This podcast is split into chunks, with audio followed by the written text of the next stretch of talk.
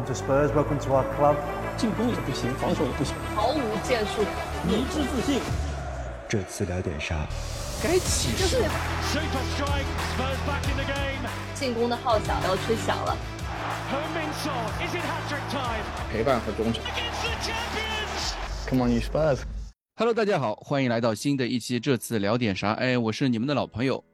Hello，大家好，我是库里里。大家好，我是 Jerome。哎，欢迎 Jerome 啊！嗯，新人新人，哎，新人新气象，Jerome 先自我介绍一下吧。呃，大家好啊，这个很高兴来到，呃，这次聊点啥？呃我是听，我是算是听播客长大的一个热刺球迷啊。是什么意思？你把话说清楚，我告诉你。对，我记得当时，呃，就是播客第一季的时候，当时还搞了个投票，就是说我们最喜欢的卡斯是谁。我当时投给了库里里，但是呢，这个后来后来我发现我是没有这个分清楚库里里和老金的声音到底谁是谁。哦，呃，嗯可以了，我们转转告给老金，老金为这件事情不开心很久了。然后呃，对我差不多也看了十年热词了。现在是学生还是工作？呃，对我在读大学。在英国吗？还是在国呃，内？对的，在英国那边，对，所以现场已经去了很多是是吧？现场对，然后有喜有悲吧，可以说是。嗯，去年去年还有喜，喜的次数哦肯定被对比如远少这个于悲吧？叫？呃，比如说这个凯恩他破纪录那场啊你在在现场。对对，嗯然后那场比赛非常紧张，因为最后罗梅罗被罚下去，我们少少一个人嘛，嗯哼，然后顶住了曼城的这个猛攻。嗯嗯、还有一场比较开心的是这个叫赢切尔西的那场比赛啊。虽啊，然说，可能是因为这个我们的死敌可能确实是自身水平有限，但是赢一场这么激烈的伦敦德比还是非常令人激动的。然后所以说你是在伦敦读的大学对吧？呃没有没有，所以我可能去热刺球场一次的话，时间成本还是蛮高的。嗯，理解。然后我们今天啊、e o m e 和库里里一起来啊，就是我们聊什么？就是嗯聊这个今天早上结束的热刺主场迎战利物浦的比赛啊，英超第七轮了吧？呃，也算是一段很小的一段魔鬼赛程的结束。那么怎么说呢？就是先是一场北伦敦德比，然后一场主场打利物浦，两场比赛结束，热刺拿到了一胜一胜一平的这个一个战绩，最终的结果嗯还是。库里，你觉得这个结果算 OK 吧？啊，为什么那么开心的事情 你要说的那么沉重啊？我前面就想说了，怎么感觉好像先我们要先抑后扬嘛，对吧？啊，我觉得非常好，就无可挑剔啊！我不知道嗯有什么好好议的啊，就就是一个无可挑剔的结果。对，嗯，好。然后这场比赛就是结果虽然很开心，但是过程还是比较曲折的。这个过程嗯曲折是指，我觉得从我的角度来说，我觉得这场比赛呢，赢得有点。呃，不是很舒服。我这这我指的不舒服的意思是指，明明可以踢一场非常精彩更加精彩的、更加精彩的比赛，对更爽的一场比赛。比如说嗯，我们上一场上一轮打那个北伦敦德比，客场打北伦敦德比，这样的一个有来有回啊，这个能够更好的考验这支球队的一场比赛。但是，嗯，呃，这个过程被这个 VAR 或者说这个裁判组好像有了一些干扰啊。怎么说呢？这的这说明你还不够是一种强队心态啊，因为强队心态是应该 怎么说？对吧？强队心态就是你看到克洛普以以以前的采访嘛，我才不管我们赢的脏不脏，对吧？我们只要赢了我就是爽，哦，就是那个心态。他当时说赢十人的马竞的，他是赛后他是说什么嗯肮脏的胜利也是胜利，对吧？也是胜利，对 我才不管什么什么什么怎么样的胜利，肮脏的胜利也是胜利。对啊，这更更何况我们远远称不上肮脏嘛，这个我们后面再谈。嗯嗯嗯，对。然后这场比赛赛后啊，呃这个罕见的，因为这个赛中的时候有 VAR 出现，吹掉了一个越位。赛后 PGM 啊又罕见的，也不能说罕见，这个赛季 PGM 好像出来已经道歉过两次了，这是第二次道歉。PGM 赛后给了一个给了一个道歉，他承认在热刺对利物浦的比赛中发生了重大的人为错误啊，路易斯迪亚斯的进球被现场裁判组。判为越位而取消，这是一个清晰且明显的错判，本应嗯通过 VAR 的干预改改判为进球被认可。然而 VAR 未能干预，PGMO 将对此导致错误的情况进行全面审查。然后之后啊、呃这个 PGMO 那个。进一步的这个审查结果就是，呃，VAR 裁判达伦英格兰在进检查进球时，以为场上的判罚是呃进球，所以他在快速确认没有越位之后，他就告知主裁判检查完毕。场上主裁判的认为检查完毕的意思是指越位判罚无误，所以这个球就是被这么越位给吹掉了。而且他已经付出了很大的代价了，对吧？我看他已经被停职了，已经被解雇了，也不知道停职，也不知道什么。嗯，对，他是本来这个就是这轮联赛还要吹一场的 VAR 裁判，然后立刻就是这场比赛就不吹了。对他说法是 remove from duty 嘛，然后两个两个，一个是 VAR 的那个主裁叫达伦英格兰英格兰，然后那个副 VAR。丹库克两个人都被解除了这个轮的这个比赛任务。我估计呢，其实跟之前的裁判一样，就是休个几个月或者是一一年两年的，然后他去比如说低级别去吹罚，然后再回来嘛。大概是就跟官员是一样的，对吧？你你突然抛出一句我不知道该怎么接的话，对，然后这个赛后呢，其实。确实争议比较比较多嘛，我们一个一个一件事情一件事情来说。先说这个越位判罚，比赛中的时候吹掉那个判罚的时候，我就在群里面问库里里和这个包括 Crash 嘛，我们就在说这个判罚。我在想我在想说这个越位哪里越位了？难道是一开始这个？呃，那个谁啊，萨拉赫接球的时候就越位了嘛？但是后来一看不对，那个是界外球，啊，界外球不存在越位，所以我一开始是非常莫名其妙的，我一直在等那张图，然后呃，网上其实一直是没有图的，所有的图都是这个球迷自己制作的，包括。呃，有一个有一家媒体，然后他们做了画画了一张线的图，一直到赛后都没有出现这个传说中的 VAR 图这这个视角，所以对这个越位我是非常莫名其妙的。是的，就是说，呃，当时我在的另外一个群里面，大家都在说体毛少、体毛少、体毛少，只有我就是看在那边，我连体毛都看不出来啊。就是说，除非这个体毛是逆向生长，对吧？否则的话，这个就不存在体毛少这个问题。这个百分之一百是个误判，这对利物浦来说确实。是一个很不幸的状况，但是我并不认为这个很不幸的状况背后有任何阴谋论，或者说有任何任务论，它就是一起非常不幸的随机事件。我当时第一反应就是说，因为首先我看到那个就是说他给出了 VAR 的一帧截图嘛，那我第一眼看肯定是不越位的，那我在想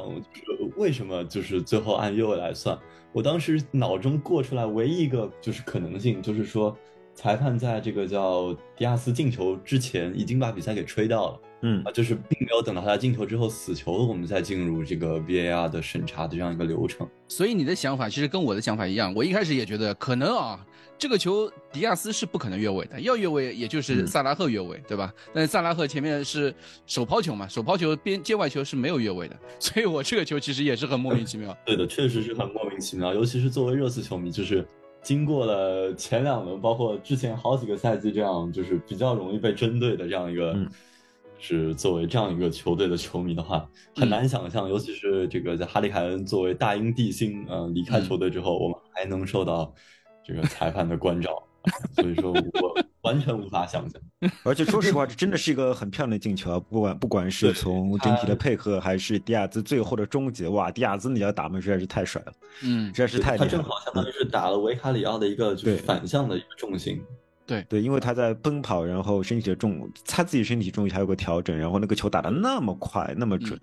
对这个球，而且其实也暴露了，就是我们两个两个中后卫的问题，一个是罗梅罗，一个是那个范德文嘛。比赛面对萨拉赫的时候，这个这个盯防，然后在攻守攻守转换的时候，快速回撤的时候的一些重心不稳，或者是落位不。呃，职责不清的一个很严重的问题，导致了这个最终被丢球嘛？对，呃，我们之后再再再回到再说这个防守问题，我们继续再说下一个啊，两张红牌啊，第一张红牌是那个琼斯啊，琼斯的科迪斯琼斯。我当时看球的时候，我在和一个就是英国本地的同学聊，他是利物浦的这个叫季票的持有者，利物浦的死忠，嗯，然后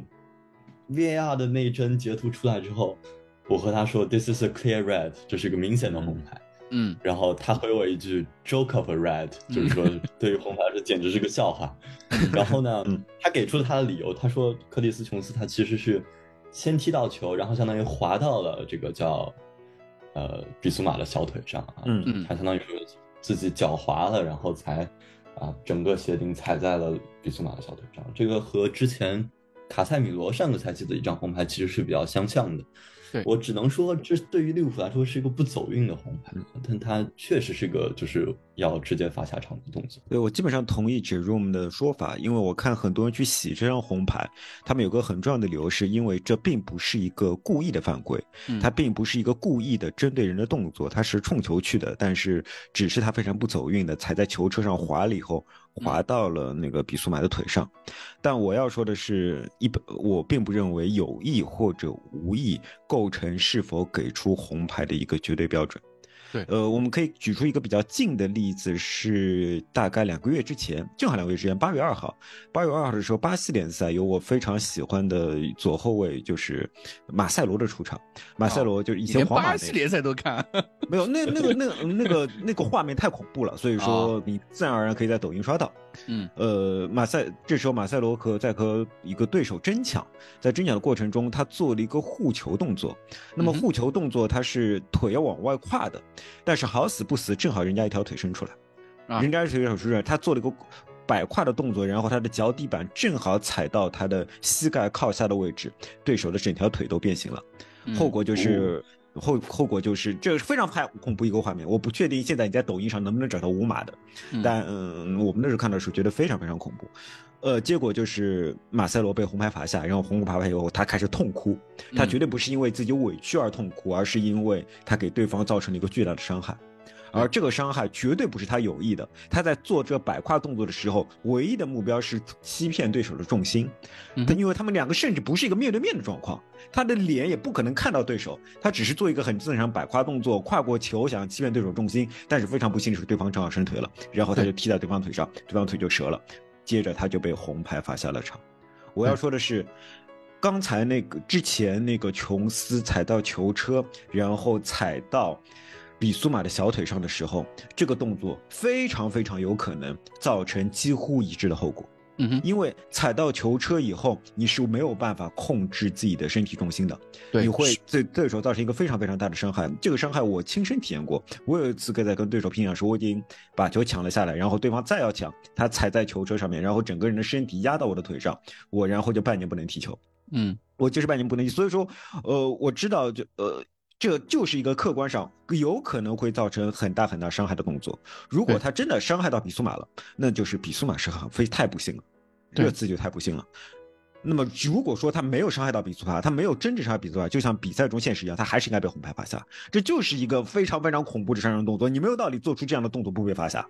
但是但是你觉得你没有被造成伤害，那你就是比较不幸。但是你只是禁赛一两场的不幸，你说明还可以上诉，对吧？你说不定那个嗯英足总脑子坏掉了，就取消你这张红牌，有可能啊。那你就一场一两场。但是如果你真的出事的话，你给热刺造成的损失是两个月、三个月，甚至半年。嗯。甚至一个球员他的黄金时期就被你这样一脚踹没了，所以我觉得这张黄红牌一点都不赢，它就是一张百分之百的红牌，它是一张不幸的红牌，它是一张不幸的红牌，但是它不是一张什么可以讨论的红牌。我们也可以换位思考，假如这这个这球放在热刺身上，是嗯热刺一名球员因为这个原因踩踏了对手，我的心中会非常恐怖，我会觉得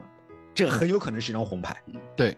就是说，每个人你肯定会害怕，说这很有可能是张红牌。当你害怕这红很有可能是张红牌的时候，这就是一张不能洗的红牌。如果说最后他没有拿到红牌，他是黄牌，你感到走运，I'm lucky，我侥幸我没有拿到，对吧？但不能说这就是一张可以不给红牌的，不是的，这就是一张红牌，只不过就是，呃呃，对你很走运，你没有伤到对手，你没有伤到对手。我赛后赛后克洛普其实他有一个言论啊，就我觉得也很奇怪，他就是说嗯第一张不是故意的，嗯。我感我感觉就像这个好像吹罚就是红牌动作里面有多少张是故意的，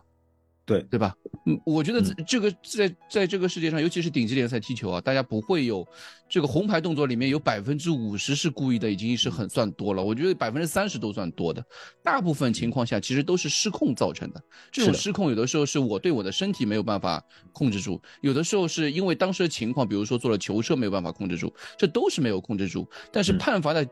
判罚的依据是什么？判罚的依据是结果。而不是过程。克洛普还说了一句很愚蠢的话，他说：“ 呃，足球是在正常的速度中嗯踢的，但是判罚却要通过慢动作判罚。”哇靠！如果没有慢动作的话，这个事情有多少犯规无法被揭露出来？有多少越位没有办法被揭露出来？你现在竟然跟我说，竟然我们不能通过慢动作来判罚比赛，这是什么道理？对吧？对啊，而且他说他以前在德乙踢球，他做过球员，所以他懂这个。我感觉也，我也，我也不是很理解他为什么要这样说，就感觉有点硬洗的。所以这张红牌，我觉得，而且又是热刺主场，这个你如果放在利物浦，比如说我们之前的几场比赛，那个像是罗伯逊，还那个坦甘加啊，坦甘加对吧？那那一次也是在客场吧，我记得好像在安菲尔德。那那一那一场就是同样的动作，最后呃没有给红牌，我只能说你这个是主场少，对吧？我们也没有强队心态就是这样，强队心态，我们以后要习惯 啊，强队心态对吧？啊，强队心态。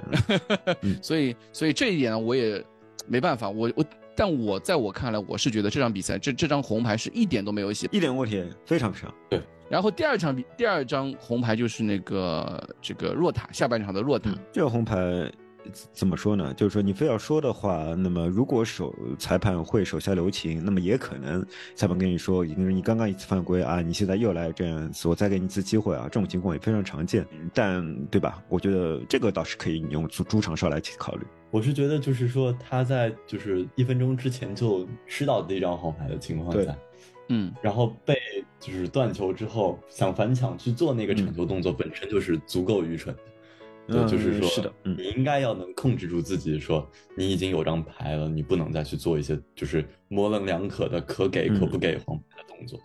对，然后。第一张黄牌的话，可能赛后还是会有一些争议吧。我我是这么理解的，主场哨嘛，有一点优势是很正常的。我我一直觉得主场哨是应该有优势的。你尤其是在这个英超这样一个联赛，我们都经历过所谓的主场哨是什么样子。因为在上一场北伦敦的比赛，我们刚刚经历过这个东这个东西啊。这场比赛经历这些，我觉得一点都没有问题啊。但是第二张黄牌其实就是就像刚刚杰伦说的。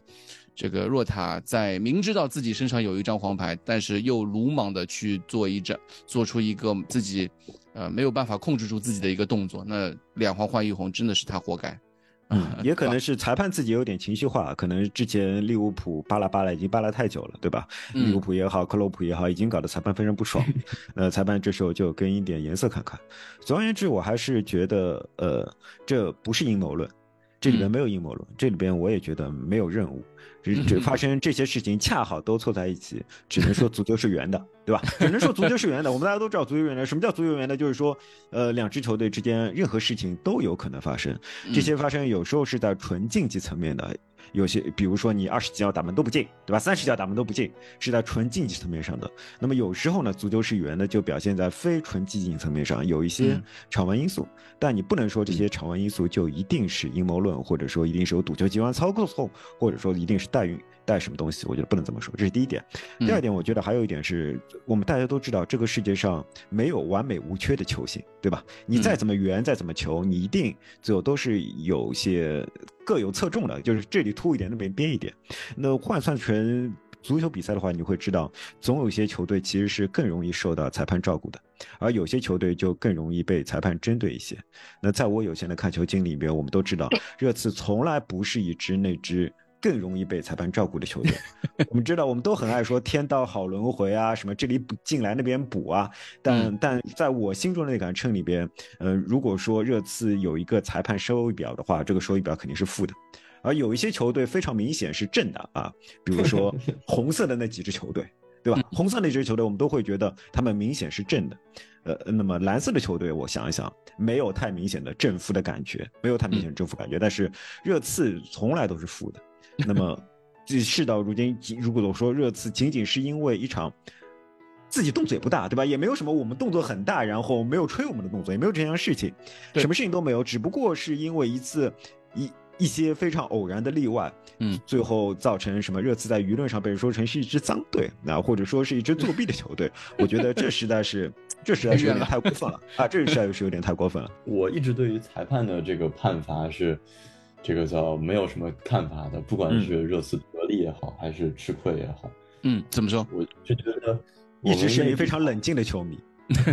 比如说我们做实验，这个叫我们实验分析里面会有说，你这是一个系统的错误，还是一个随机的错误？嗯啊，比如说我们要给球员测身高，对吧？系统错误就可能说这个尺子本身是不准的，把什么所罗门能测出来一米八，这是肯定不对的，对吧？嗯嗯，呃，随机的错误嘛，就随便说这个今年这个罗梅罗梳了个长一点的头。头发头发长一点啊，明年短一点，那测出来的可能稍微有点差距，对吧？他可能是一个是早晨八点钟测的身高，一个是晚上八点钟测，这这个随机，对吧？因为会有一点差距，会有两三厘米的差距。我是觉得就是场上的这个裁判的这些啊，我觉得都是随机的，嗯，他不存在一个刚刚像库里老师提到的一个所谓的阴谋论这样的说法。我们作为球迷，可能更需要关注的是球队不能有这种系统的错误比如说踢这个防守反击就是系统的错误，在我看来。对，然后那裁判这一趴就过了。这其实我为什么我们先说裁判这个问题？其实我我一开场的时候我就觉得呢，这个利物浦确实很强。这个是我们新赛季开季打到现在七轮对手里面，可能利物浦是对我们压迫感最强的一支球队。最强的，太强了。就是各方面来说，如果没有裁判因素的话，我觉得这场比赛会是一场非常非常精彩的比赛。就是从各方面，尤其是开场三十分钟的这个这个过程来说嘛，利物浦真的是可能是不管是在攻防两端啊，攻。可能就是开场的那段时间，就是上半场的这这些比这些时间，以及防守，其实他们防守端他们也非常出色啊！我我没有想到范戴克在 经历了这个呃上个赛季这两个赛季的一些滑坡之后啊，又重新恢复到了他的那个巅峰状态，这所以这让我感觉到利物浦的这个传说中啊克洛普利克洛普重重建球队的利物浦二点零啊，呃打造的就是确实非常有。呃，非常有实力啊！利物浦的防线呢，我觉得主要昨天就是说，乔戈麦斯和这个马蒂普他们都是抽卡类型的球员啊，然后他们昨天呢都抽到了就是偏神的这样张牌，所以说 状态比较好是吧？说呃，利物浦的昨天的防线就是我们一直觉得利物浦的防守这赛季可能会有问题，但是实际昨天给我们的感觉还是非常强硬的这样一个姿态。我觉得热刺首先值得我们肯定的一点是我们的这个叫由后向前的这样一个传球。我觉得昨天我们踢得非常有信心。嗯，我觉得就是昨天甚至有些时候在中后场，我们球员那样闲庭信步的这样一个传接配合，都让我看的有点心惊后怕。你是指开场前三十分钟的，不是对方少一个人之后的？嗯，呃，开场前三十分钟啊。OK，因为我们有很多次就是说。啊，一脚传球这样的配合，就是看似是这个对方已经这个叫大军压上了，嗯，但是实际上我们的这个配合啊、跑动啊、出球啊都是做得非常好的，嗯，我记得就是说比苏马有几次萨尔啊，包括波罗，还有我们两个中后卫这方面的配合是非常非常好的啊，嗯，然后呢，呃，我还有个就是印象比较深刻的一个球是。后来就是有一次我们在边路被抢断啊，然后迪亚斯一个突破，然后被罗梅罗和比苏马两个人可以说是非常狼狈的，但是最后还是防下来了。嗯，那个球的问题，我觉得就出在于，当我们两个后腰在中场中路接球的时候，他们能和其他的球员做出很好的传接配合，但是，一旦比苏马随便说已经到了非常边路的位置去接球的话。他的视野里实际上是很少有就是出球点的，嗯。啊，就是比如说我们随便说比苏马他啊背身在中场拿球，他的传球点可能有两个中后卫，然后旁边的萨尔甚至是右路的波罗也好，或者左路的乌多基也好，但是，一旦他到边路拿球的时候，可能这时候他的传球点就只有一个这个中后卫，就靠他一侧的中后卫，然后。加上可能说波罗可能还在他的身后，他就传不到，那所以说这种时候就比较危险啊。然后其实这场比赛也有一到两次这样的，我印象里是这样。嗯，所以说整体来说，嗯，我们上次看上周看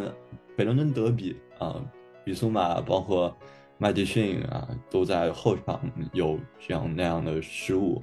但是我们能看到就是说经过一周的训练也好。啊，我们的后场的配合是越来越好，我们也打出了所谓的这个 angle ball，就是说从后场通过传球，我们渗透到前场，然后呢，一旦我们就是把球摘出去之后，我们就能形成啊，随便说右路的库路，包括左路的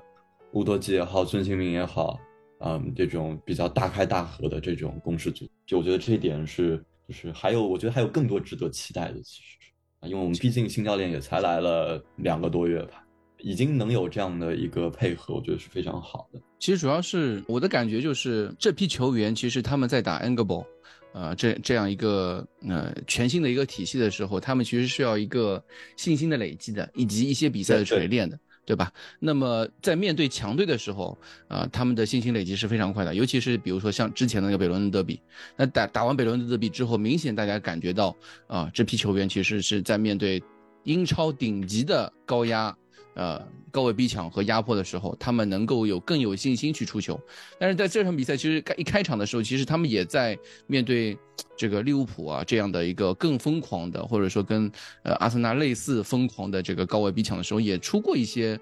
一些小毛病吧。但是在慢慢慢慢的这种锤炼当中，他们也开始慢慢慢慢适应了。我觉得这这是一种就是我们所说的这个与顶级强队的对抗的时候，这支这批球员的成长其实是相比来说是更快的。对对，对对对，我非常非常同意。对，然后我觉得上一场比赛本伦敦德比可能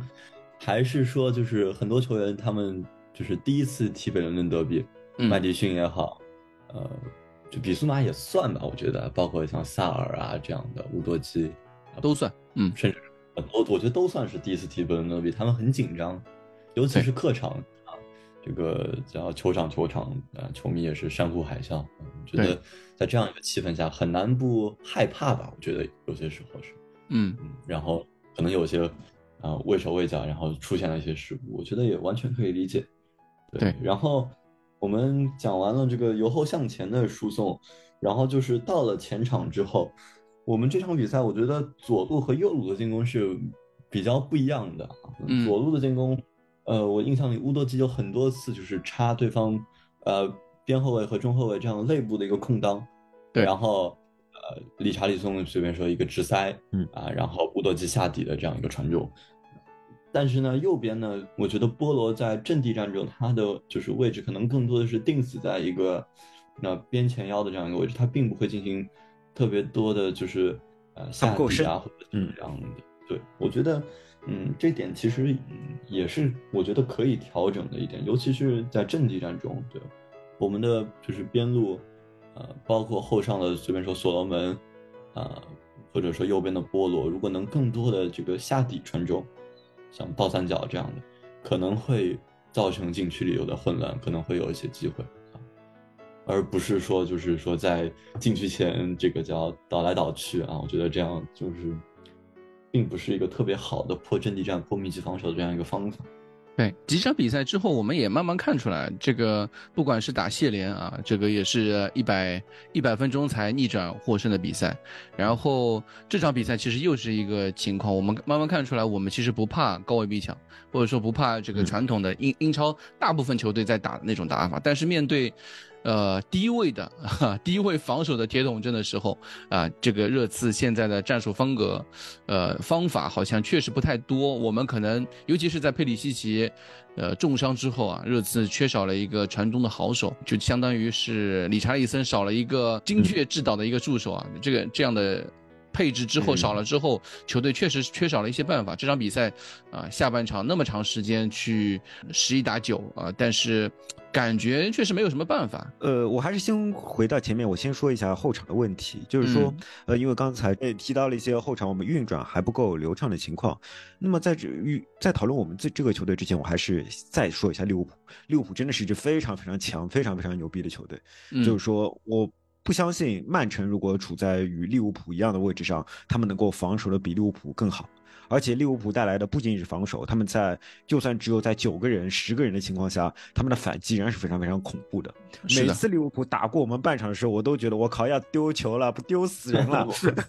这个这个恐怖性非常严重，我觉得利物浦非常非常强，他们就是两三个人啊，就是做一个非常简单的做强回敲的配合，你就可以打透热刺的防线，就可以直接面对球门。哇，我觉得呃利物浦太强了。这这次这场比赛，我看到萨拉赫的时候，给我的感觉就是这些年，呃，热热刺面对过那么多顶级球队或者说顶级球员，呃，萨拉赫给我的感觉跟之前那年打欧冠面面对梅西的时候那个感觉一样了，已经。对就那年打梅西的时候，就是我们小组赛。碰巴萨，呃，被被梅西在主场蹂躏的那种感觉。这场比赛我面对萨拉赫的时候，我那种感觉也来了。他萨拉赫好像每次拿球都是威胁萨。拉赫，嗯，这场比赛给我带来的震撼，可能更多来自于就是我们一直以为就是说萨拉赫。作为一个身材并不是那么那么强壮的球员哦，查萨拉赫超级强壮，好吗？你没有看他裸照对吧？我萨拉赫几乎是中英国最强壮的进攻球员之一，嗯我没有想到，就是说有几次说比苏马和他对抗，范德文跟他对抗，完全是吃亏的。超级强的，超级强。然后我们再说回来，就是嗯如果你要说到热刺在后场有一些失误的话，你回头过去看利物浦，利物浦后场也有很多失误。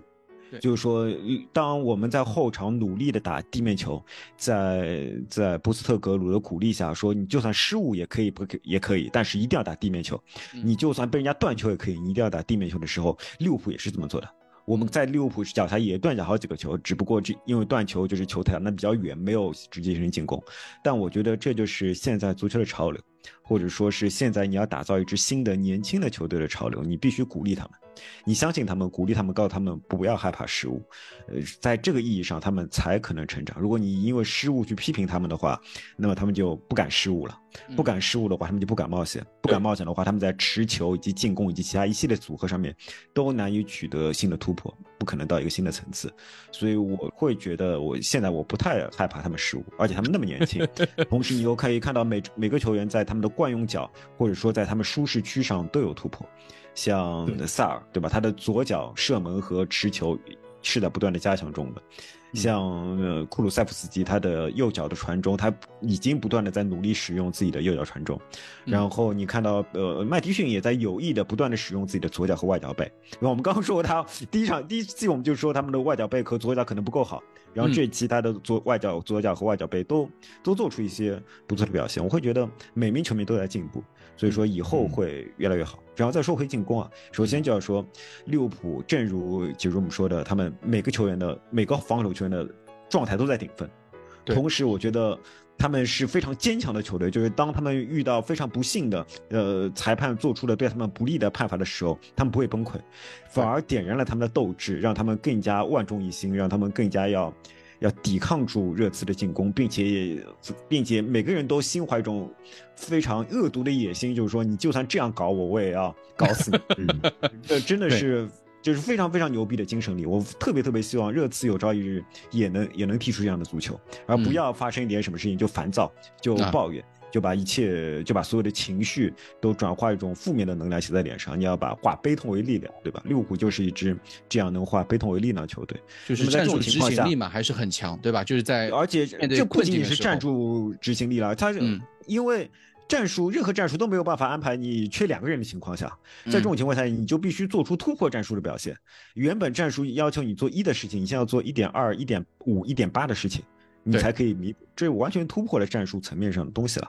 呃，但是在这种情况下，我觉得热刺从来不是一支擅长打阵地进攻的球队。嗯在这种呃，所以说打、呃难以进球，我觉得是一件可以想象的事情。尤其是孙只有半个小时，一只有一个小时体力。我们上期节目刚刚说过，我怀疑就是嗯呃波斯特格鲁每次都是只给孙七十分钟时间的。波斯特格鲁，你看他刚刚承认了这一点，他在最新的一个采访就是说，他们从来不决定不觉得孙可以打满九十分钟，他们嗯永远只给孙七十分钟左右的时间。对这跟我们看到的内容几乎是完全一样的。那么在这种情况下，我觉得呃，这对热刺来说就是一个不利的情况。嗯。呃，这但是热刺做了很多很多尝试，这种尝试包括在对手门前打一些传切的小配合，嗯。包括试图想快速的从左右边路转移，但是就目前前场的磨合度，就目前这些球员在波的训练之下所达到的身体和技术状况，他们仍然没有办法实现这个他们所要打所想打出的东西。我们可以看到很多配合，你似乎是可以打过去的，但是总会总会在当中会打偏一点，然后就断掉了。那我非常希望在未来这些东西能够打得更快，尤其是我们从左往右的传导。呃，我觉得从左往右打，再打到从右往左是很正常的。当你在要牵扯对方防线的时候，你一定会这么打。热刺的问题不在于我们牵扯，而是在于我们牵扯的太慢了。当我们牵扯太慢的时候，对方就不不用处处于一种折返的状态，他只要左右很很轻松的横向移补防补防就可以了，你不用没有一个被牵扯的状态，这样的话空间就不会出现。所以的话，我觉得问题真的问题在这里。问题第二点是我们的创造力球员太少了。对吧？当孙下场以后，当麦迪逊下场以后，我们可能传球最好的真的只有霍伊比尔，真的就霍伊比尔。对，呃，那么就是霍伊比尔的表现就决定了你次能够创造出进攻环境的表现，这是一件非常危险的事情。还有一点，我觉得杰克姆说的特别好的是，我跟这点我跟杰瑞米想的一模一样。我认为我们必须设计出一套能够让波罗下底的战术。嗯。因为在我们打不开局面的时候，呃，库鲁塞夫斯基他的所有的弱点都会被放大。就是他是没有办，他当他顺足的时候，他要犹豫，然后他在换切换到逆足的时候，一切机会都失去了。他的逆足没有强势到可以兜圆角，每经常可以打进。他现在基本上，尤其在他体力大幅消耗的情况下，他是打不进的。他每场比赛可能要跑十三、十四公里，在这种情况下，你还要希望他什么八十分钟以后还能打出非常漂亮的世界波？我觉得这件事情是不存在的，就是是人类做不到的，是人类做不到的事情，不能指望库鲁塞夫斯基做到。这种情况一定要设计出一套战术，让波罗下底传中。我们这次就那个进球就是，当那个当在那个位置上出现的竟然是波罗而不是库卢的时候，我有一种感觉就是这球后然后这好像也是波罗这场比赛第一次就是套边对吧？第一次下底，对对对，下底然后做了第一次传中。因为波罗他的是以传中为其特点。波罗是以传中为其特点的，但是，呃，同时呢，我们又是以顺足传中为一个紧缺项的，就是我们特别特别需要能够顺足传中的人为战术增加速度和层次感。但是这套战术一直没有被设计出来，我一定是有原因的，一定是有原因。比如说，认为波罗的。折返能力现在是它的极限，所以说你不能要求它不断的下底之类的，但一定你应该设计出一套战术，比如说在八十分钟以后，你要放弃掉一些东西，让波罗进行下底，你应该有这样一套战术，这样的话我会觉得啊，我们的未来会更好。嗯，对，其实我觉得第一点啊，就是刚刚库里里说的这个左右牵扯的这个问题，比比赛中其实你在下半场最后。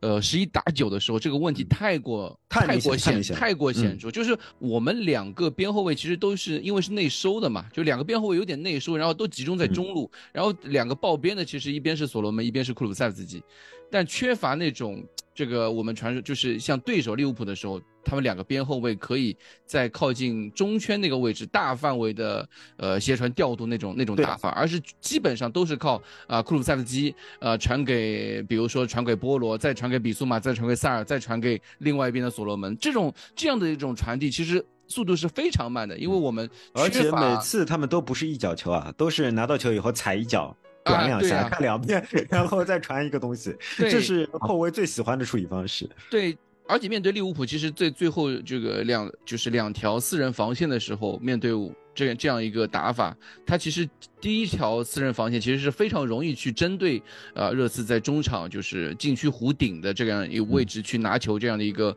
一个转移的这样一个动作的。其实这也让热刺没有办法非常好的去做左右的左右的。调度加里内尔这场比赛的时候，就在一直在说，他说热刺应该打边打边打边，我也知道要打边，可是每次打边的时候，利物浦已经落位了。这个问题不是打边的问题，而是要拉开宽度并快速的去做左右牵扯。但问题就是，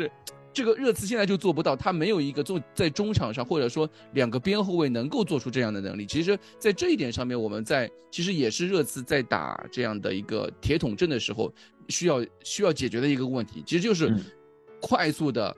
呃，两边的去牵扯，快速的从一从一个方向转到另一个进攻一个进攻方向的一个能力，这是热刺现在非常欠缺。这不仅仅是一个。这个呃，在中路堆头球啊，或者是传中的一个能力，其实还是一个我们需要拉开防守的站位，然后才能在呃在拉开的过程中找到他们的这个漏洞或者是一个空档的一个机会，这才是热刺才需现在需要的一个问题。呃，非常可惜的是，我们就算拉出了空档，因为我们也很难第一时间把球找到那个空间，因为我们只有一个可以传出那种球的人。啊，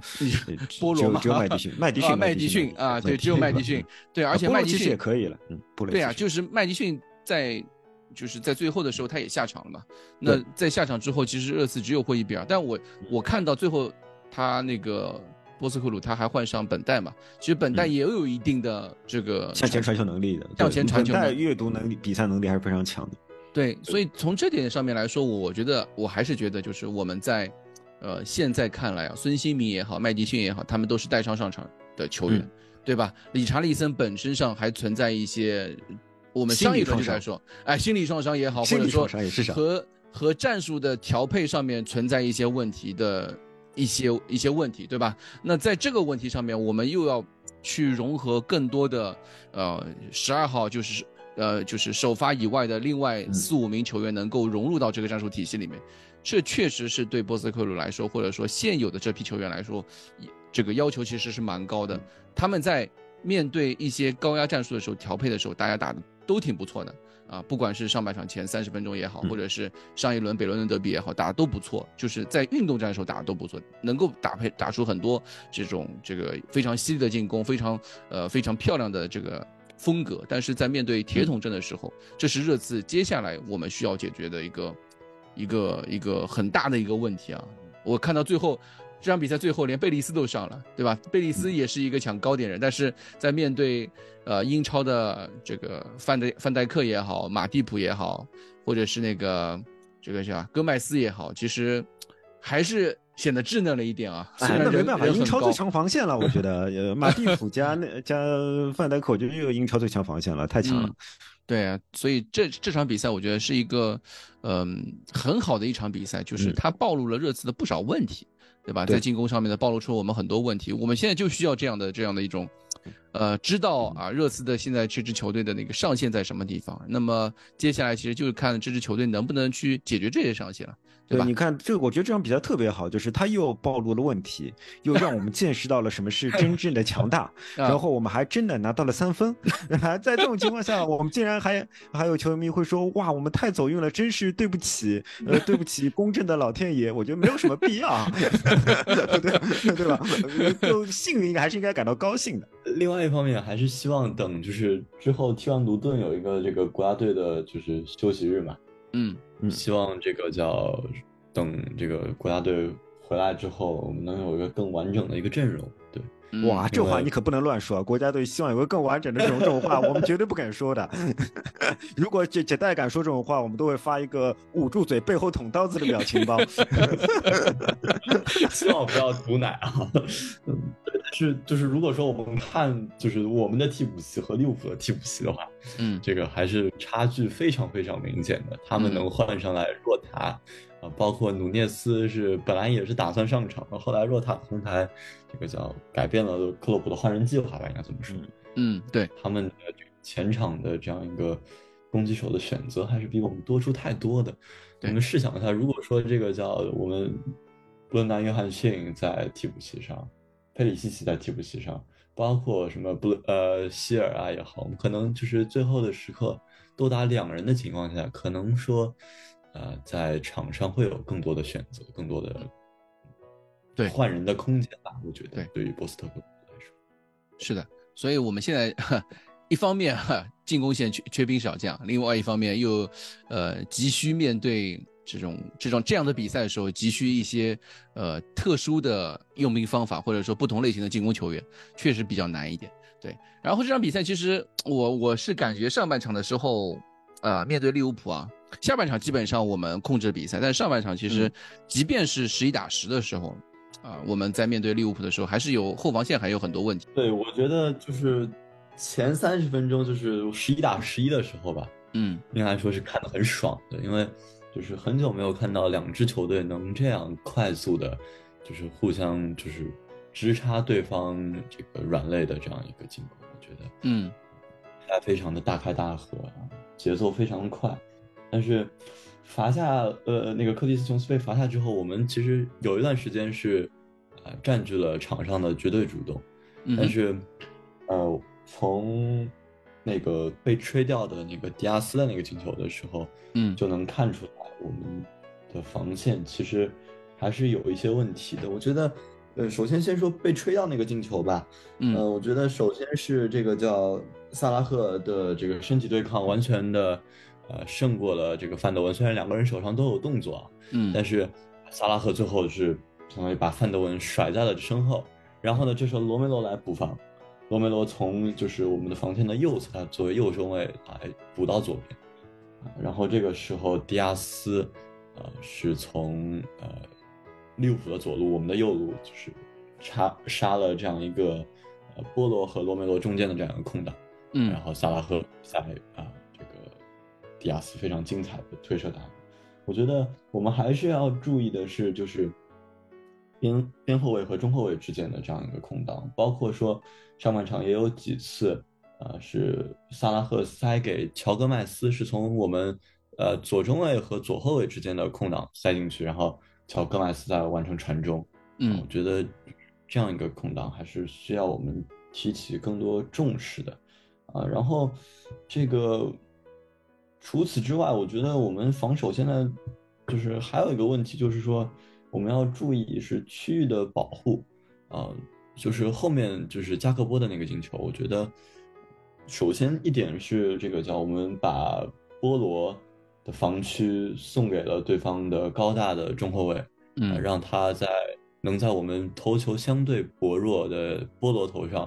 啊、完成了头球的摆渡啊，然后后面的话呢，这个叫加克波得球之后，因为他是背身拿球嘛，这种时候作为中后卫，我觉得最重要的一点是你不能让他轻松的转身威胁球门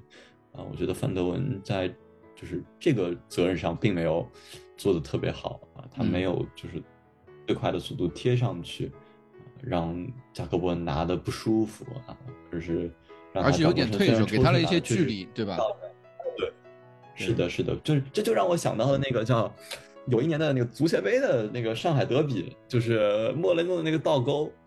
就是 当时说那个上港的防守球员就是没有就是贴上去贴上嗯去，给了他莫雷诺就是起脚的这样一个空间。对我觉得同理吧，其实，嗯对，然后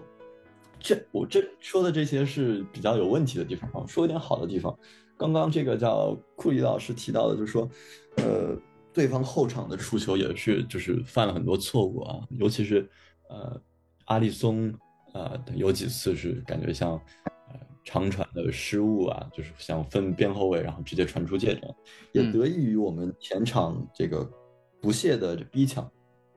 我们能看到孙兴民他非常努力的，就是每次都是以冲刺的速度啊，再去抢对方的这个，不管是后卫也好，门将也好，嗯。我觉得这应该也是这个波斯特克古鲁的安排，就是说在差不多七十分钟的时间里面，把你的体力啊完全的这样用尽啊，然后我们能看到就是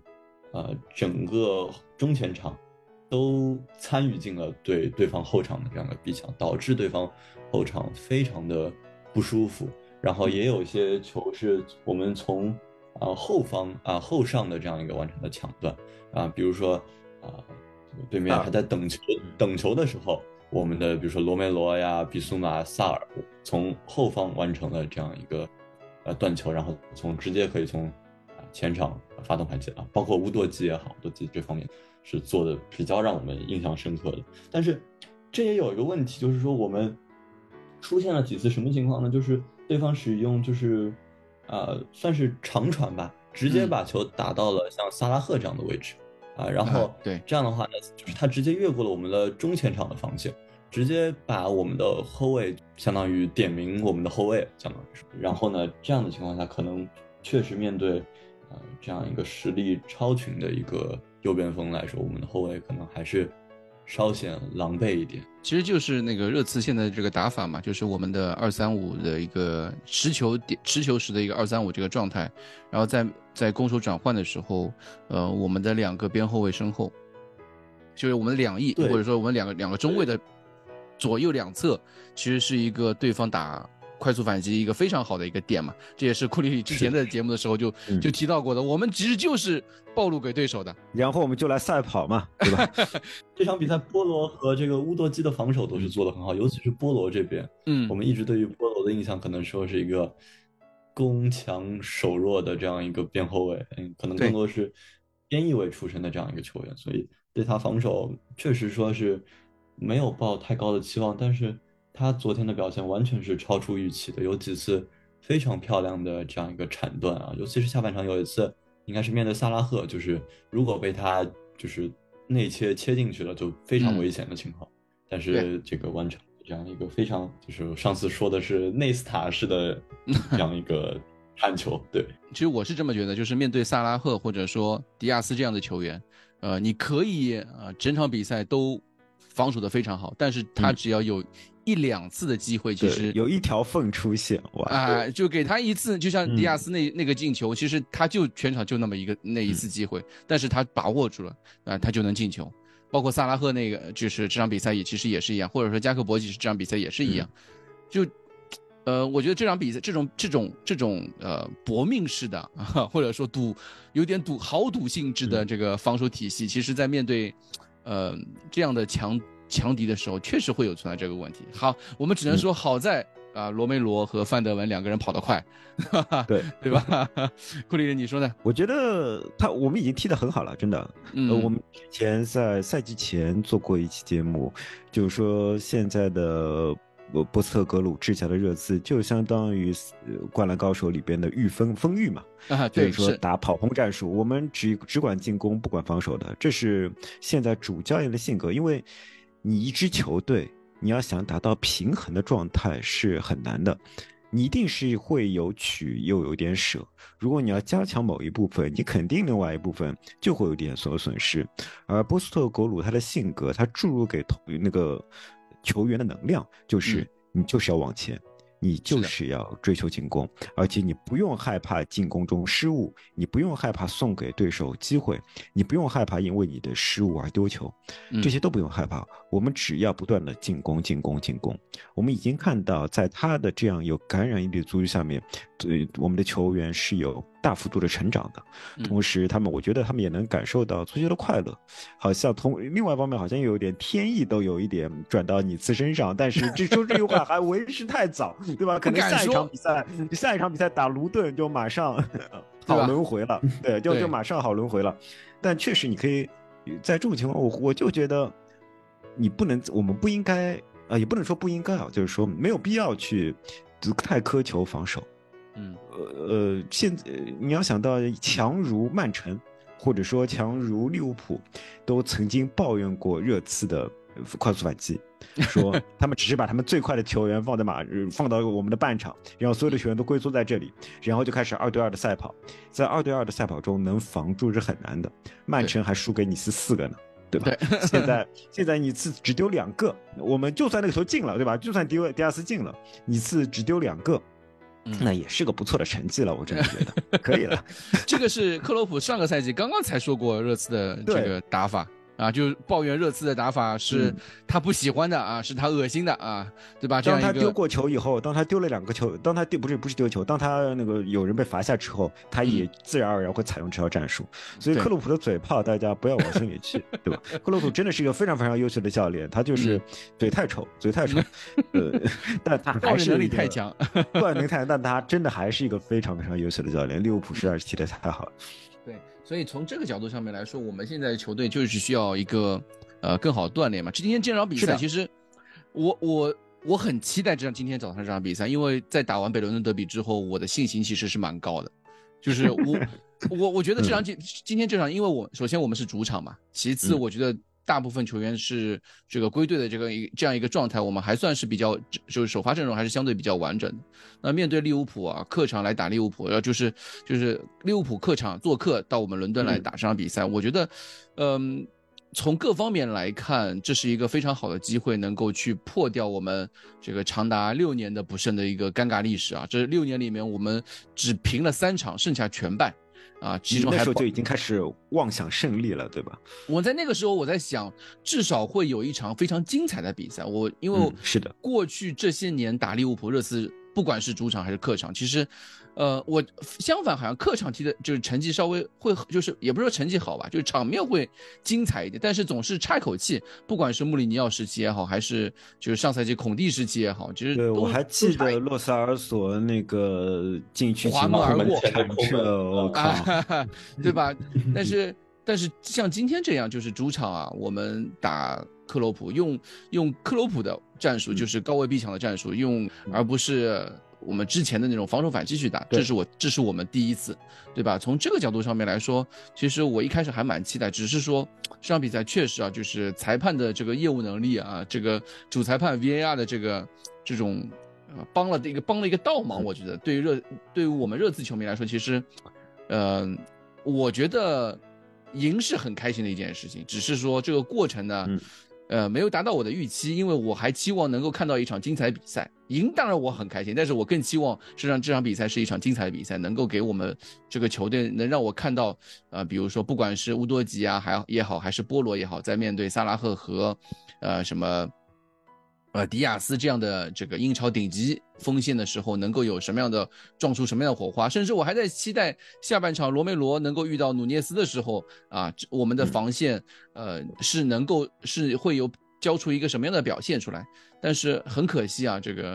呃天不遂人愿啊，这个裁判确实是这场比赛最后扮演了一个主角，让让我们的这场赢赢球稍稍有一些些的那个呃。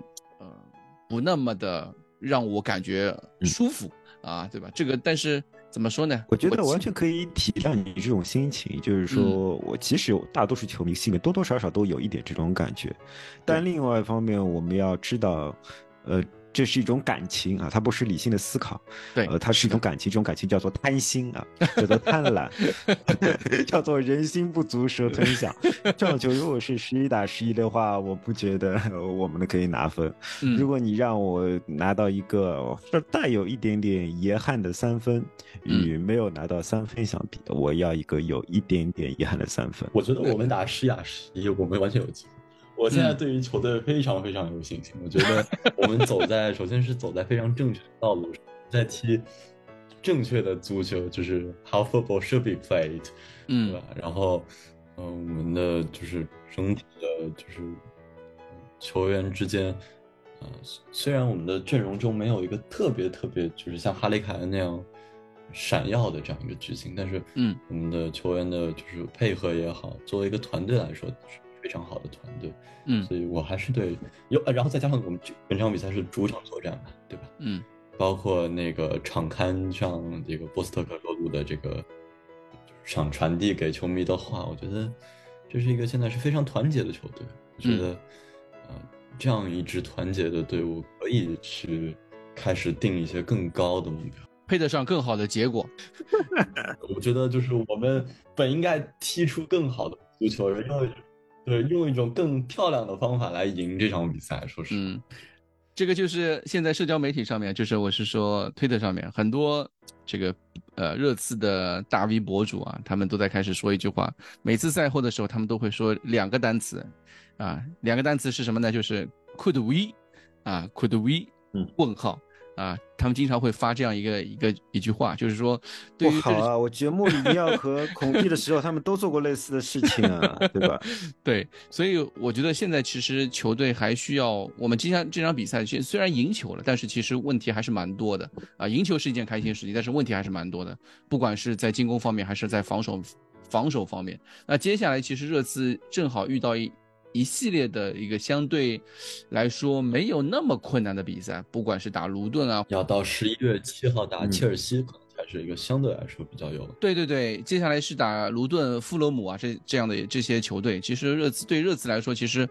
嗯，机会还是蛮多的，就是但是要看面对我们接下来会遇到更多的。这个蹲坑的啊，就是打防守反击的啊，龟缩的打铁桶阵的球队，而这其实是目前的热刺呃最难啃的骨头啊。不管是这个孙兴民打中锋也好，还是打边锋也好，在面对这种球队的时候，其实都是比较难打的。那我们接下来就看，呃，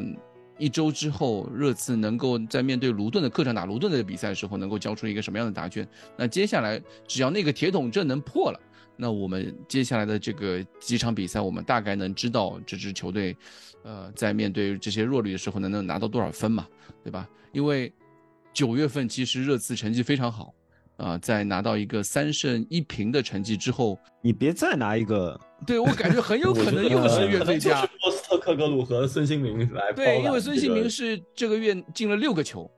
也是这个月最佳球员，这个很有可能性的，就又可能是热刺包揽的那那我要说，你们要小心，就是如果说孙兴民受伤，如果说麦迪逊受伤，对对，那那那那那就超级致命。然后那个比苏马已经四黄了，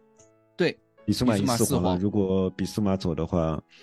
呃，斯基普能力感觉是顶不上来的。嗯，呃，对对，所以说这也还是有很多问题存在。隐患是非常大，这支球队现在隐患是非常大的，所以接下来我们还是要看，嗯，期待吧。我觉得利物浦打这样打完利物浦这场比赛，我们暴露非常多的问题，不管是呃前场还是后场，我觉得也是一个很好的能够展现出球队上限的一个一场比赛嘛。但是我们还是很欣喜的看到，在这七轮以来，球队所有球员的一些成长嘛，对吧？嗯一方面看到上限，一方面我们也看到成长，所以我觉得这是一张，这是接下来就是热刺需要提升的地方还是蛮多的，对吧？好，我觉得今天我们就这样，然后感谢 Jerome，呃，来到我们节目，也感谢库里里，然后接下来啊，我们热刺下周客场打卢顿，希望热刺有一个呃更好的发挥。好，两位拜拜，啊，Come on，Esports。